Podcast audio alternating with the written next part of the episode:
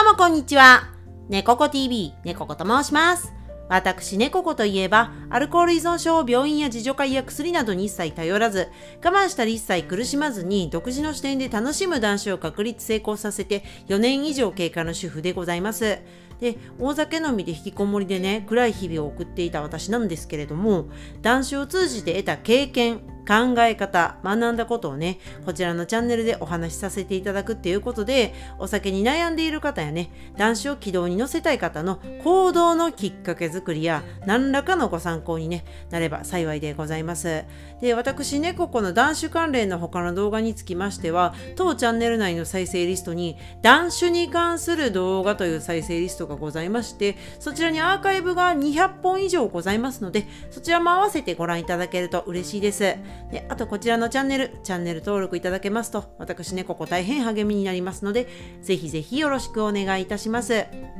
それで今回の動画では、人生はいい時ばかりではないからこそ断酒が必要なのだなと思ってたことについて、えお話ししてまいります。で、こちらはですね、あの今日、あのーパッてね、思って、あ、本当にそうだよなって気づいたことについてのお話になってまいりますので、まあ私ね、ここがね、あの、断酒をね、4年以上していて、ね、そう感じたことというかね、はい。そういったことが中心のお話にはなるんですけれども、私ね、ここ今日、えー何をしていたかと申しますと、今日はお仕事がね、お休みなので、まあ、あのね、いろいろあの雑用とかして、家事して、で、えーまあ動画のこととかね、ちょっとやりまして、アップロード編集とかやりまして、えーそれが終わってからね、夕方にあのランニングに行ったんですね。うん、久々のランニングでした。あの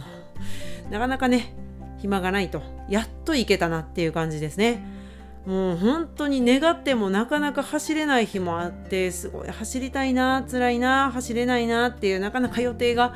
うまくできないなというねあの自分の思う通りにあの予定が進まないなというかうん思い通りにいかないな。でも今日はやっと走りに行けるっていうね。しかも本当はね10キロ走りたいんですけれどもシーズンもねあのオンシーズンになってまいりましたので涼しくなってくるというか寒くなってくると走るのにはすごくちょうどいい適温というかねそういった季節でもありますからね冬はね。で、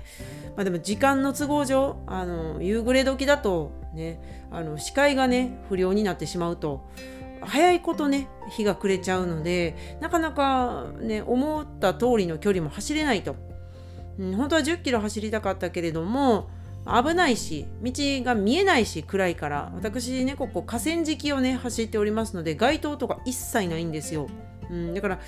暗くなっちゃったらもう無理なんですよね走るのが。なのでまあ極力その周りがまだ明るい頃にね行くようにはしてるんですけれどもまあそれでもまあ限界があると、まあ、しょうがないから8キロにしようということでちょっとね思った通りの距離ではなかったけれども、えー10キロをね8キロに減らして目標をね減らして、まあ、8キロを走ろうと思ってねスタートしたんですけれども。でまあめちゃめちゃ寒い。めちゃめちゃ寒いですしすごいちょうど寒い日だったんですよね今日が。最近の中では結構気温が低い日だったので。で風もすっごい強くてあの 向かい風をあのぶわっと浴びながらというか、はい、あの押し戻される感じでなかなかいい気候の時に走りに行けないなとかって思いながら、ね、しかも目標のあの10キロじゃないしみたいなねちょっとねそれでもまあせっかく行けるんだからと思ってね走りに行って走りたい距離トータルの半分くらいのところで折り返して、まあ U ターンをしてっていう感じであの距離を稼ぐようにしてるんですけれどもだから同じところをね2回走るんですけれどもね。でちょうどあのずっとね河川敷を走っていって、えー折り返しの地点に来た時に走ってると前方にねあの自転車を押しながら小走りしている人がいたんですよ。うん、でまあ結構ゆっくりなんですよね。まあ、自転車押してるし、まあね、風もあるし、うん、向かい風だったから、その進行方向が。で私はその辺りで U ターンをしたかったので、でちょっとねあの抜かす必要があったんですよね。あの自分のペースをあまりにも落とさないといけない感じだったのでその方のスピードが。別に全然遅いとかは思ってないですけど、まあ、自転車も押してるしまあそりゃそうだろうなと思うしで私ねここは結構なんか走る時のマナーは割とすごい気をつけてるつもりなんですよ。あの迷惑かけたくないんで自分の趣味なのでだから追い抜かす時とかねあの同じ方向に進んでいる人を追い抜かす時には結構距離をしっかりとって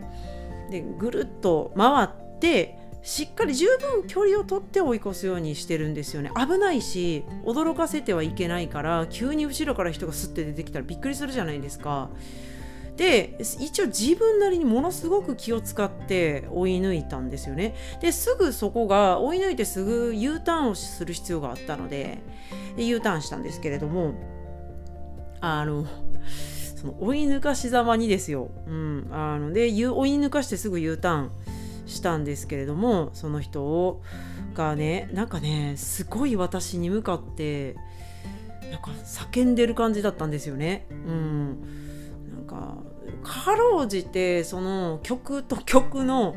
合間ぐらい音楽聴いてたのでイヤホンで。うん、であのかろうじて聞こえたのがなんか追い抜かかなんかみたいなことを言っててしかもこっちの方向を向いて言ってたんですよね多分私あの U ターンしたからあんまり視界の中にバッチリ入ってたわけじゃないんですけどその人は。でなんかあのあの追い抜かしてすぐ U ターンしたことに対して何か言ってる文言がなんかちらほらとなんかもう本当に音楽の隙間と隙間からチラチラって聞こえてきた気がしてというか、まあ、言ってましたね。うんなんか結構怒って急に叫んでる感じでなんか、えー、しかもなんやろう結構小走りで頑張って走ってたんですけどねその人も。なんか多分私が追い越したことを追い越したことを抜かされたと思ってまあ気に食わなかったからうんあので追い抜かしてすぐ U ターンしたのもなんかなんか知らんけど気に食わなかったんでしょうね。その人のなんか尺に触ったんでしょうね。知らないですけど。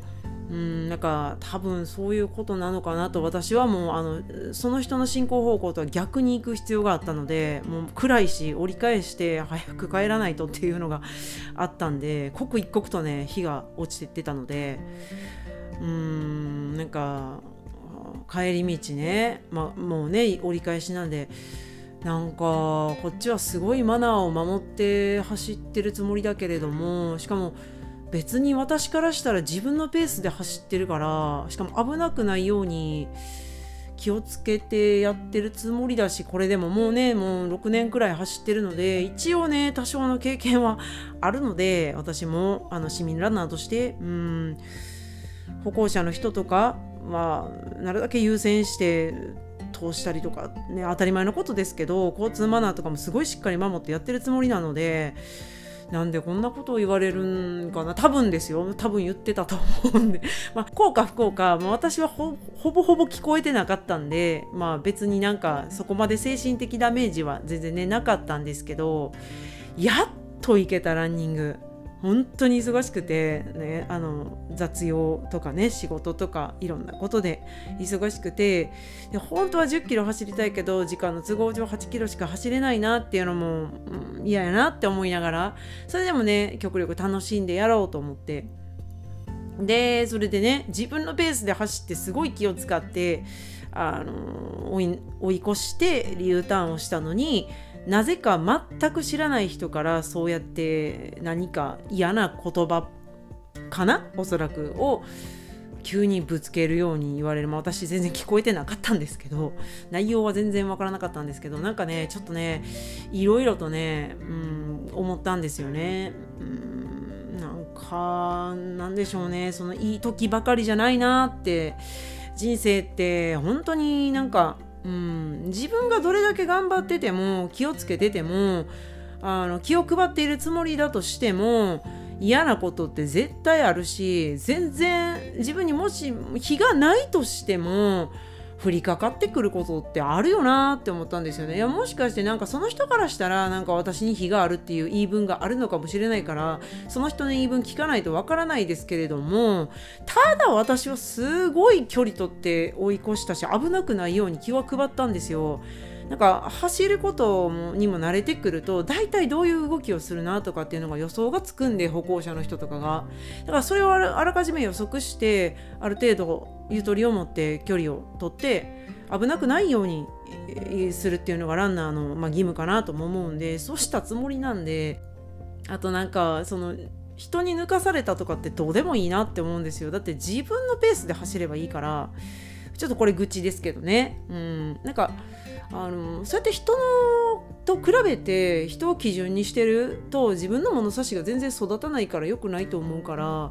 人と比べてなんか自分が悔しい思いするっていうこと自体がなんか違うなと思うしもったいないなとも思うし自分を見た方がいいと思うんですよね自分が一生懸命走ってたらそれでいいじゃないと思うしそれで嫌だなとか悔しいなと思ったらトレーニングをしてやればいいと思うだけなんですよね。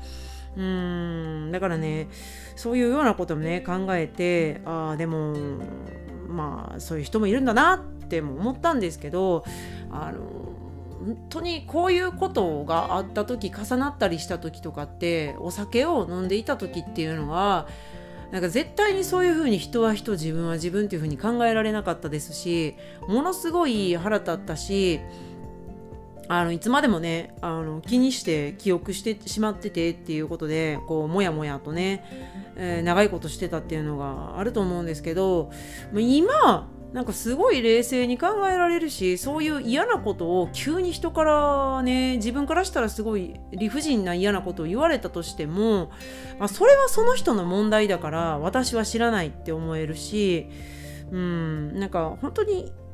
何ですかね自分の人生をシンプルに生きていくっていうことが考えられるようになったなと思うんですよね。すごいなんか納得いかないこととか辛いこととかあのばっかりだと思うんですよね生きてると本当に。あのもうなんかもうちょっとこうしたいなとかもうちょっとこういう希望ではこうなんだけどねとかっていうことってありますけどそれって大抵忙しいとねあんまりね10割の感じでかなわないんですよね。5割6割とかひどいと2割とかもっとひどいともう全然かなわないとかありますけど、うん。ね、そういう時がねそういうシーンがやっぱり現代で生きていると多いからこそやっぱり断酒をしてメンタルを冷静に保つ頭の状態を脳みその状態をあの極力いい状態に保つっていうことで何かこう嫌なことが降りかかってきた時とか理不尽なことがあった時とかなんか思い通りにいかないなっていう時時も、あのー、立ち向かっていけるというかね、うん、抗っていけるもしくはかわしていけることがねできるんだなって思ったんですよね。なんか別に、まあ、嫌は嫌ですけどねそういったことがあるとまあ嫌やけどまあそのうち忘れていくしなっていうあの人間ってすごいよくできててうまくできていて 高度な生物なので忘れるっていういらない情報を忘れるっていうことがねできるようになるんですよね。うん、あのそれはでもお酒を飲んでいるとうまく忘れることができなくなりますね。えなんでかっていうと嫌な記憶が強化されてしまうということがあるので事実としてあの以前ねあのお話ししたんですけれどもあの嫌な記憶っていうのは強化されるんだよっていうお話をねあの以前のね動画でさせていただいたんですけれども。